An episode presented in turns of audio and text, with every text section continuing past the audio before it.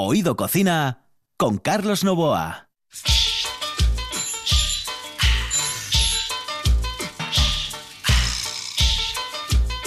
Saludos amigos, muy buenas noches. Esta es la sintonía de RPA. Estamos en Oído Cocina.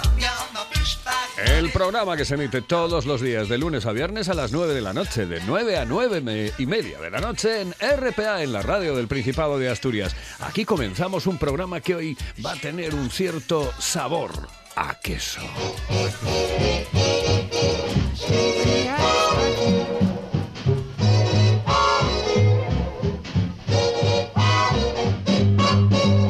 Eh, Kenneth, buenas noches. ¿Te gusta esta música?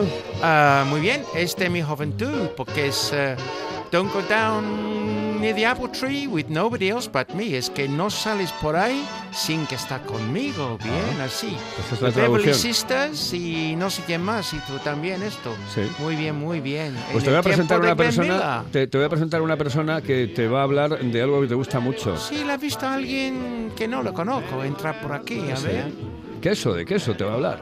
Carlos Cuervo. Muy buenas noches, Carlos. Hola, buenas noches. ¿Qué tal? ¿Cómo estáis todos? Carlos. Carlos hola. Cuervo hace unos. eh, te voy a presentar a Carlos, te voy a presentar a Carlos. Carlos hace unos quesos eh, auténticamente espectaculares eh, de Cabrales. El Cabrales es eh, el leitmotiv de, de su vida Mm. en los últimos años y lleva muchísimo en esto.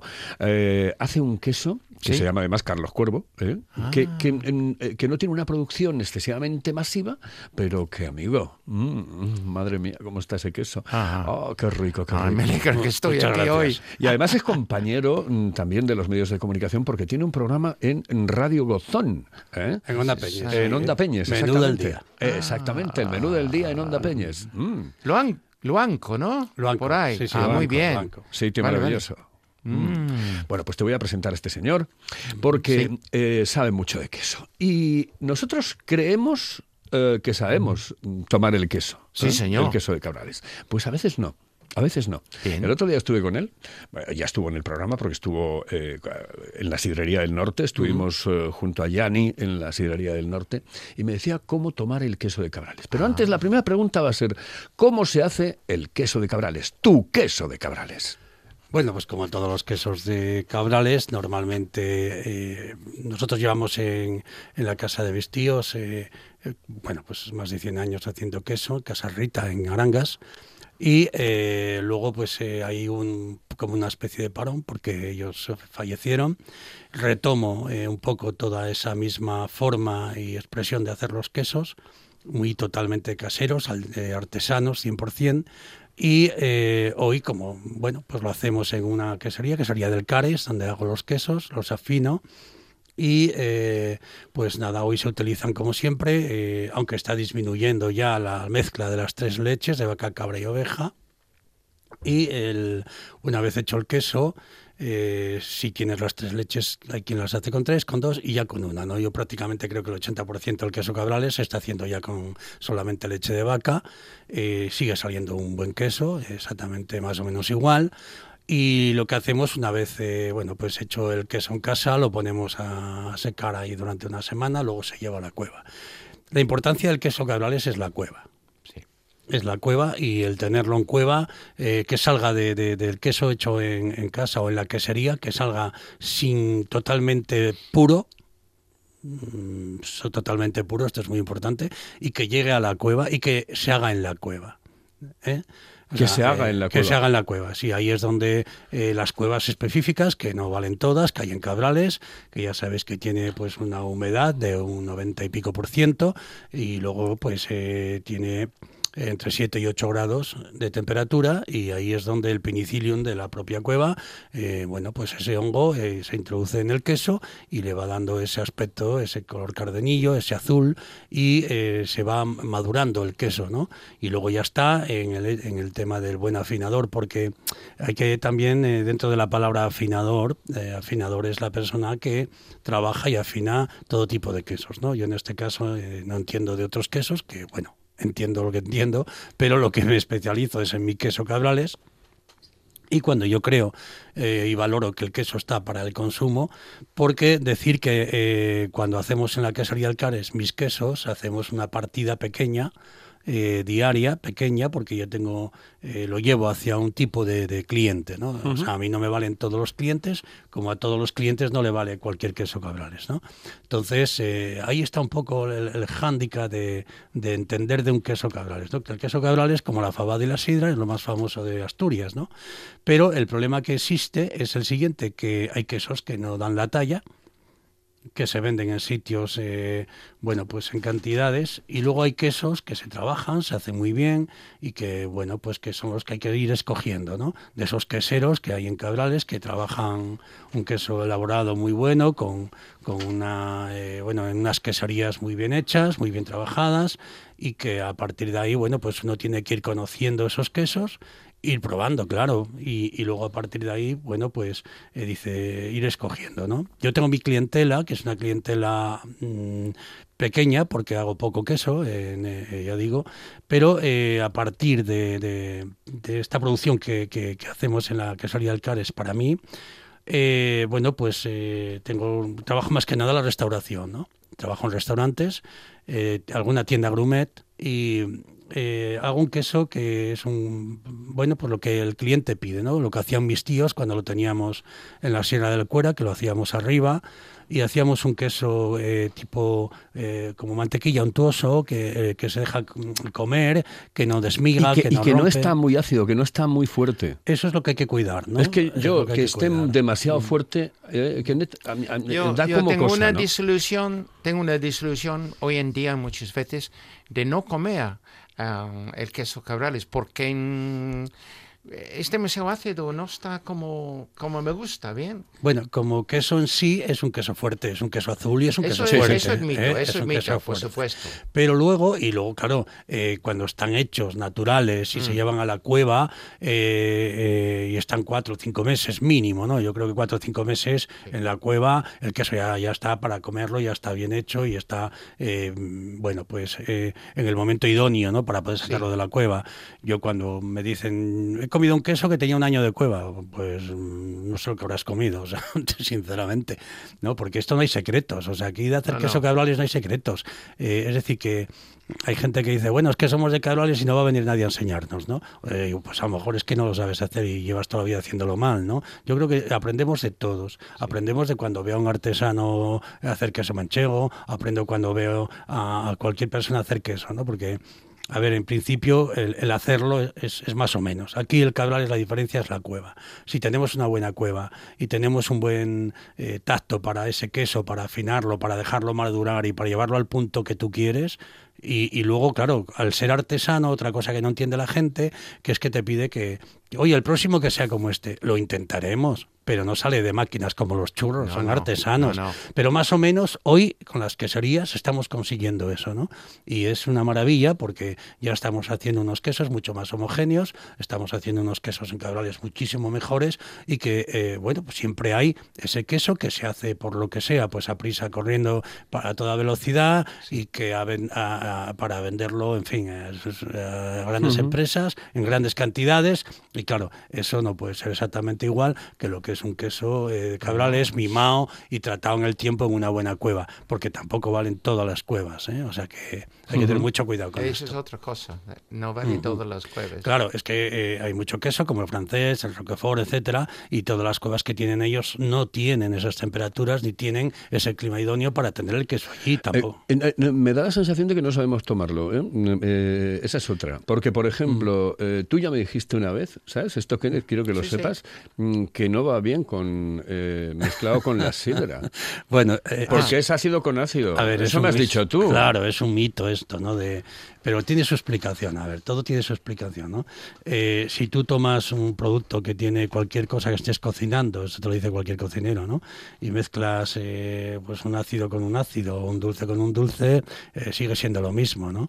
Entonces, ¿por qué va la sidra? ¿Por qué iba la sidra? ¿Y por qué la gente tiene ese dicho? Es una costumbre de toda la vida. Porque hace 100 años en Asturias no había más que sidra.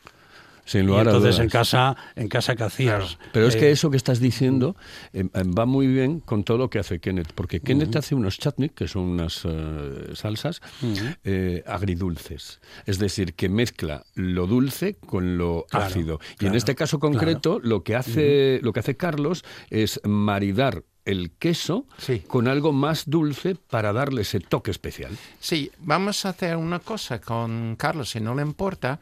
Em, un día de estos vamos a vernos y te voy a dar un, tres o cuatro diferentes de estos mermeladas y chutneys para que te puedas ir pensando, porque eso de maridar me interesa mucho que te vas contando cosas de eso ahora, porque Sí. es que es lo que yo intento hacer también. Ah, bien, bien. A ver, yo lo que pasa que, por ejemplo, eh, ahora estuve en Madrid tres días, ¿no? Y claro, llegas a un público que, que conoce el queso y que no lo conoce. Pero aunque conozca el queso, pues no le gusta. Es un que- yo entiendo que el cabrales, por eso es cabrales, es un queso azul fuerte. Tipo Roquefort, etcétera. Entonces, ¿qué pasa? Que la gente llega, pues eh, yo me dedico a hacer eventos para una revista que se llama Spending Ah, sí, y sí. trabajo por todo el mundo, ¿no? Con Muy ellos. Y, y entonces, claro, ¿qué pasa? Que cuando hago este, vienen 200 personas, como el otro día, eh, eh, al evento, pues eh, yo hago una parte natural, que la pongo con, nunca con pan tostado, jamás. No, no. Eh, Lo pongo con pan natural, un trocito de pan natural y encima mi queso normal, natural. Y luego lo que hago es un maridaje. Para esa otra gente que no le gusta, y entonces lo va, se va acercando al queso, ¿no? Y hago este maridaje, pues el otro día lo hice con higos, y eh, lo hice, eh, eh, eh, el higo lo mezclo con... Tiene un chandy especial este Sí, de la mermelada, la La mermelada, mermela- de-. A sí, sí, era sí. mermelada. Sí, yo ¿no? lo hago natural, ¿no? Ah, yo natural, cojo el higo, le corto eh, lo que es el rabo, Sí. eh, lo meto, lo, lo lavo y lo meto Sí, con sí. piel, ¿eh? Ajá. Incluida, con piel Ajá. incluida, con pepitas, con todo. O sea, le saco toda la esencia, no Perfecto. quito nada, porque a Perfecto. un alimento le quitas algo y le quitas la esencia. Entonces lo hago completo. Y lo meto con un poco de Pedro Ximénez y eh, lo meto a, batir y saco eh, el líquido. Y luego, eh, aparte, me hago una salsa de cabrales, es decir, con nata. ¿eh? con nata y, eh, y queso cabrales y luego lo, lo mezclo y eso eh, eh, lo hago bien todo licuado, lo meto en, en mi bueno en mi sifón y unos pastelitos que hago de hojaldre dulces, meto, meto la salsa, poniendo- ¿no?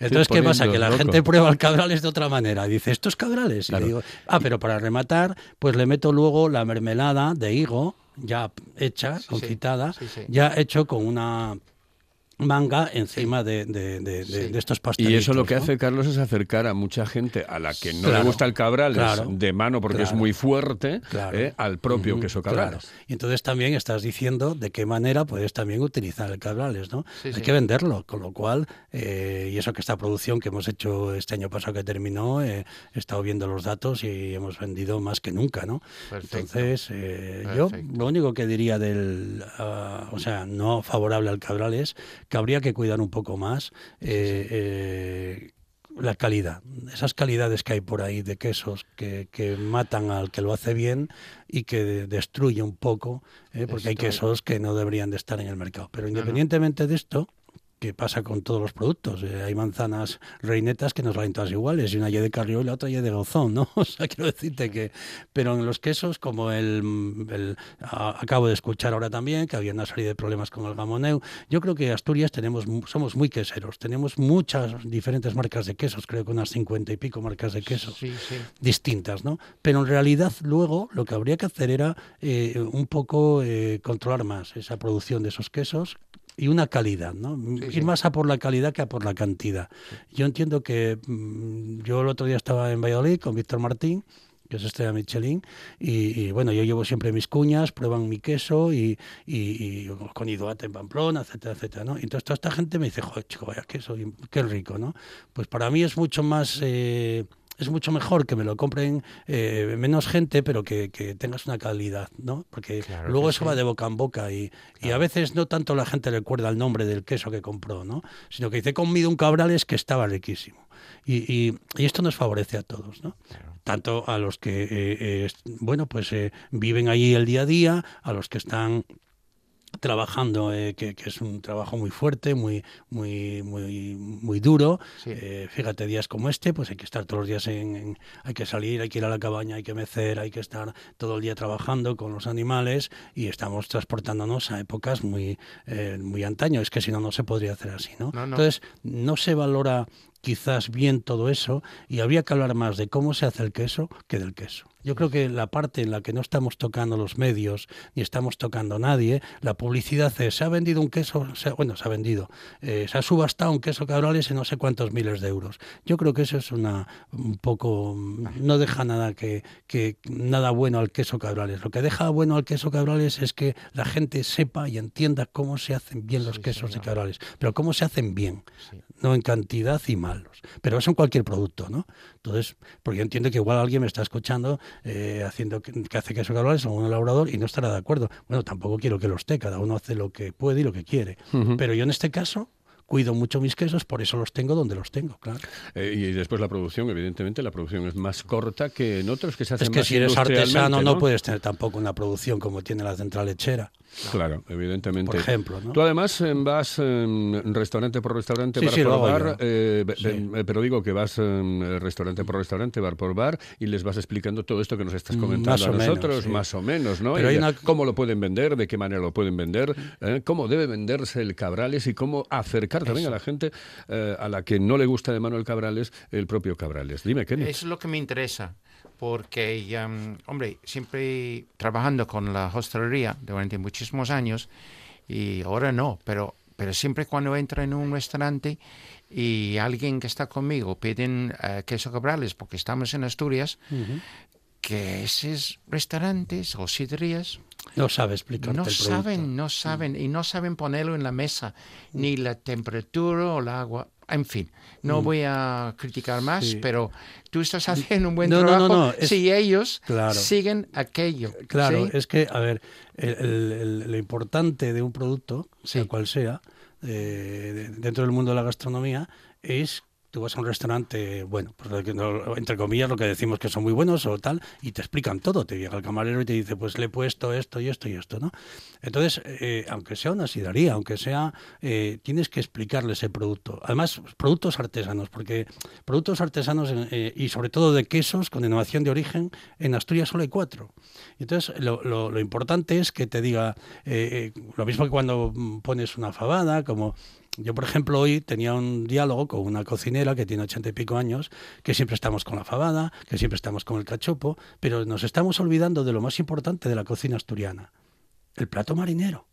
Porque Asturias es todo costa y nadie habla de eso. Y ahora voy a intentar hacer, eh, bueno, pues con una serie de cocineros, llevar eso a cabo. Pues lo mismo pasa con los quesos, ¿no? Es decir, todo el mundo habla, habla, pero nadie te lo explica. Entonces, pero ¿por qué mucho también? Porque hay que, y esto hay que decirlo, dentro del mundo de, la hostelería no hay gente muy preparada detrás, eh, eh, o sea, que te esté atendiendo, ¿no? O sea, entonces hay que buscar un poco ese profesional y que te, y que te demuestre que ese, ese producto que está comiendo es un producto asturiano, que es de denominación de origen y por qué y entonces lo comes con más gana y lo pides pues mucho más, ¿no? O sea, no vender por vender, ¿no?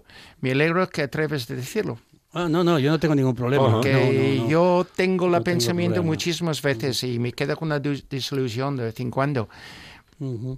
Mira, eh, eh, escucha esto, Carlos, porque seguro, seguro, segurísimo que te, que te suena. Hello, eh, señorita. Excuse me. perdón. ¿Me puedo decir, por favor? ¿Dónde puedo comer el mejor cachopo? ¿Es cachopo de Asturias? Es cachopo, claro, pero ¿el mejor de Asturias? No. El mejor de España y, vamos, y del mundo entero. No. En Oviedo, en el Pichote Café de la Tierra, en la Plaza Gabino Díaz Merchán. Pero mejor llame para reservar, ¿eh? Apunte. 984 28 29 27. 984 28 29 27. Fíjate, lo que yo hice hoy por la mañana para comer hoy, fíjate lo que hice yo, garbanzos. Garbanzos, oye. Garbanzo, garbanzada. Qué rico, qué rico. ¿Y no le echas guindilla? No, no, hostia, guindilla es malo, para morrales. ¡Oído cocina! Estos empiezan a comer un miércoles y acaban el lunes. Con Carlos Novoa. Eh, eh, eh, a los del pinchote, a los te del felicito, Te felicito porque, porque claro, si es verdad que Ramón y Lola hacen el mejor cachopo, voy seleccionando las carnes, los quesos, que por cierto tiene el mío. Tiene Ah. Entonces, donde, donde, donde están los buenos intento eh, sumarme, ¿no? Pero sí es verdad que tiene uno de los mejores cachopos. Sí, y de hecho, es está diferente. premiado como el mejor cachopo. sí, sí. O sea que ahí estoy de acuerdo contigo, muy bien hecho. ¿Y marida el, el- el queso cabrales con el cachopo? Totalmente. De hecho, en muchas carnicerías te lo ponen. Sí, sí. sí, sí, sí, sí. Eh, además, ¿sabes qué pasa? Que cuando trabajas con el cabrales, como es un producto tan fuerte, tan intenso, hay que saber, hay que saber hacerlo, ¿no? Yo, por ejemplo, cuando hice mis bombones eh, de cabrales... hizo bombones, Kenneth, de cabral. Es que, es que hoy estoy quedando con la boca abierta, de verdad, de verdad. Con la boca abierta. Bueno, sí es verdad que, que los bombones, hay que decirlo, me los hizo eh, Tino Olguera, Mm. este gran maestro, eh, pero eh, intentamos hacer un bombón como- Porque lo que había hecho en, Asturias era bombón de cabrales, chocolate cabrales y punto, ¿no? Entonces yo buscaba algo más, algo más. No digo que esos no estuvieran buenos, yo digo que buscaba algo más, ¿no? Porque aquí, aquí cuando hablas de cabrales o hablas de algo, parece que si haces algo distinto ofendes, ¿no? No, no, cada uno que haga lo que quiera, lo que le dé la gana. Qué pena. Entonces, cuando yo, sí, somos una provincia pequeñita y entonces, Qué amigo, pena. Que tú le quites algo a otro, tela. Pero eh, cuando yo lo hice, le hice, eh, hicimos muchas pruebas, ¿no? Y, y- y repito, el intenso del sabor y la Sí. fuerza del cabral es, hay que echar muy poquito, o sea, es como la esencia, hay que echar como la esencia, porque Claro. en realidad lo que buscábamos era la esencia del cabrales, ¿no? Y entonces, ¿qué hicimos? Con- eh, hicimos un chocolate mm, blanco, más bien tirando a blanco, y luego eh, hicimos la prueba y no funcionaba porque, porque efectivamente eh, el cabrales era tan fuerte que comía el chocolate. Probamos con el chocolate ni, ni, ni, eh, ni blanco ni, ni negro, hay una cosa descafeinada y ahí metimos un licor de manzana y metimos eh, el cabrales. Entonces, ¿qué pasaba? Que ahí la prueba resultó muy buena porque al comer el bombón tú cuando te rompían boca notabas el, el licor de manzana, cuando masticabas notabas el chocolate y cuando tragabas la esencia del cabrales. Tuvo un éxito tremendo. En la feria de Wow. muestras vendimos casi 2.500 bombones de cabrales.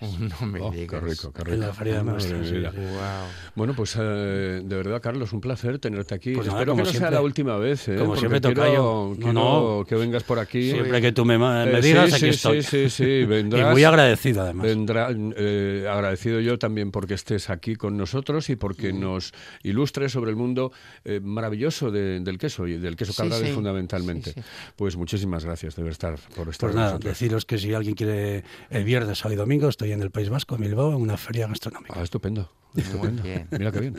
Kenneth, muchas bien. gracias. Muy buenas noches. Carlos. ¿También te Buenas prestó noches. el- el- el- la persona que te presenté No, hoy, no? magnífico. Además, mm, ah, yo me había gustado también decir varias cosas. Rápidamente, compro los quesos am, aquí en Gijón, en el Baile de la Arena, en una tienda especializada en quesos.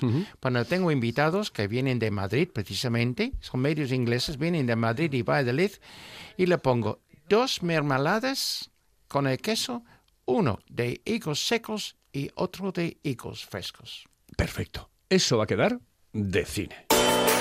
En toda Asturias. En toda Asturias. RPA. RPA. Esta es tu radio.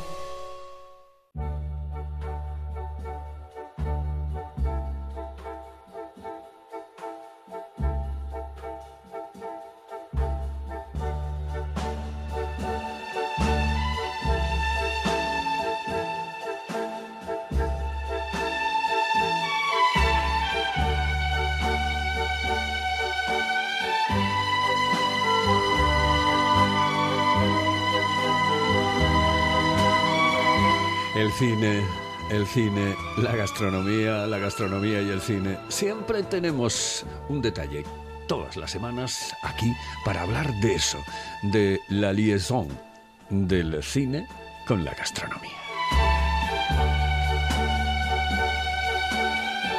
Y lo hacemos de la mano de Esther del Moral. Esther, buenas noches. Buenas noches. Buenas noches. ¿De qué hablamos hoy? ¿Qué película? Pues un buen año. Un buen año del año 2006. Es una película británica del conocido director Ridley Scott, famoso por películas como Black Runner, Alien, Gladiator, American Holly- eh, Robin Hood. En un buen año actúan Russell Crowe y Marion Cotillard. También está Freddie Highmore, uno de los grandes actores infantiles de la actualidad. Esta película cuenta la historia de Max, un corredor de bolsa exitoso que vive en Londres, engreído y odiado por todos debido a sus éxitos financieros, hace que eh, le denominen el tiburón, tiburón financiero. Al morir su tío Henry, mm, recibe como herencia un viñedo en Francia y debe viajar hasta allí, donde se encuentra con el viejo chateau familiar, donde pasaba sus vacaciones de verano. Todo está abandonado y precisa de una gran restauración. Max llega mm, con la clara intención de vender rápidamente el viñedo, mm, que su tío había estado cultivando durante más de 30 años. Mientras eh, busca vendedor que lo compre, empieza a recordar los buenos tiempos que pasó en el chateau con su tío y a disfrutar de la vida más calmada, alejado de la presión diaria de los negocios. Conoce y se enamora de una atractiva francesa, dueña de un restaurante, y desde su visión economicista estudia las ventajas de dedicarse a la cosecha del vino y cosecha y desechar la, idea de, venderlo.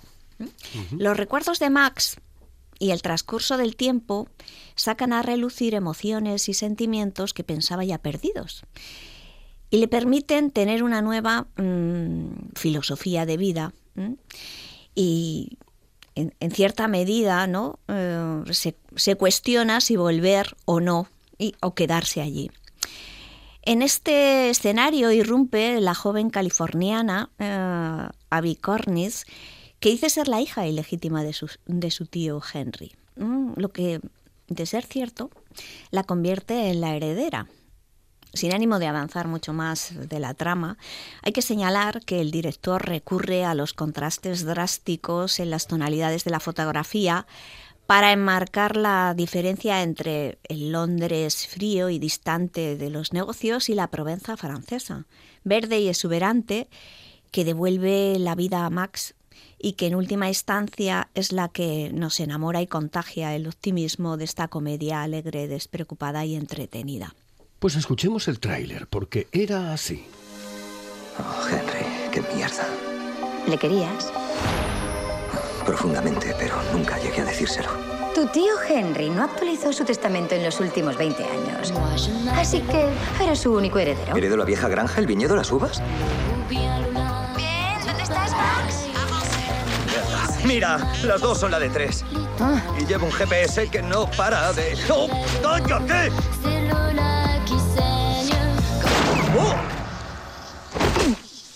¿Qué es que Soy el encargado de la piscina. Hago esto cada jueves. Mantenimiento rutinario. Se llama Fanny Chenal. ¿Te he dicho que eres una visión? ¿Intenta seducirme, Max? Oh, ni se me ocurriría. No más de seis o diez veces. ¿Piensa vender la Sigok? Las noticias vuelan. Me separaría de mis cepas y me despojaría de la última oportunidad de alcanzar la inmortalité. Temo que sí. Ya nos veremos. Si este lugar significaba tanto para él como imagino, eres peor de lo que creía por plantearte venderlo. Este lugar no encaja con mi vida. Es tu vida la que no encaja con este lugar. Cuando encuentras algo bueno, Max, tienes que cuidar de ello. Tienes que dejarlo crecer. No tengo la menor idea de por qué dejé de venir aquí. Recuerda que Max Skinner no tiene fines de semana.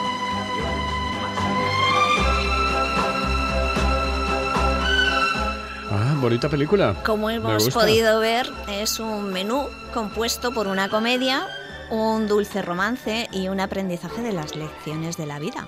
Se puede considerar un agradable picnic en la Provenza francesa, con paisajes idílicos que invitan a disfrutar de lo mejor que nos da la tierra junto a un exquisito vino. El colorido y la luz eh, que desprenden los fotogramas que componen las casi dos horas de película la dotan de gran belleza capaz de dibujarnos una sonrisa y lograr que queramos irnos a Francia de vacaciones, aunque eso lo sea un fin de semana. Rico, rico, señoras y señores. Gracias, Esther. Buenas noches. Buenas noches. Buenas noches, señoras y señores. Aquí estamos en Oído Cocina con el cine y la gastronomía.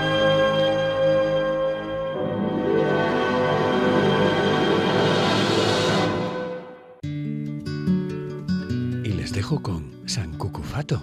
Si no me lo devuelves, no te los desato. Hasta luego. Saludos. En el control, Juan Saiz. Desnudo, con cierta frecuencia, ¿qué será? este cuerpo gentil, visto así en cuerita a ti, por dinero está bien y molesta si es gratis. Yo no sé qué será, pero como no cobro por desvelar mi piel, está visto que sobro mi albornoz. ¿Dónde está mi albornoz? ¿Dónde está mi recado?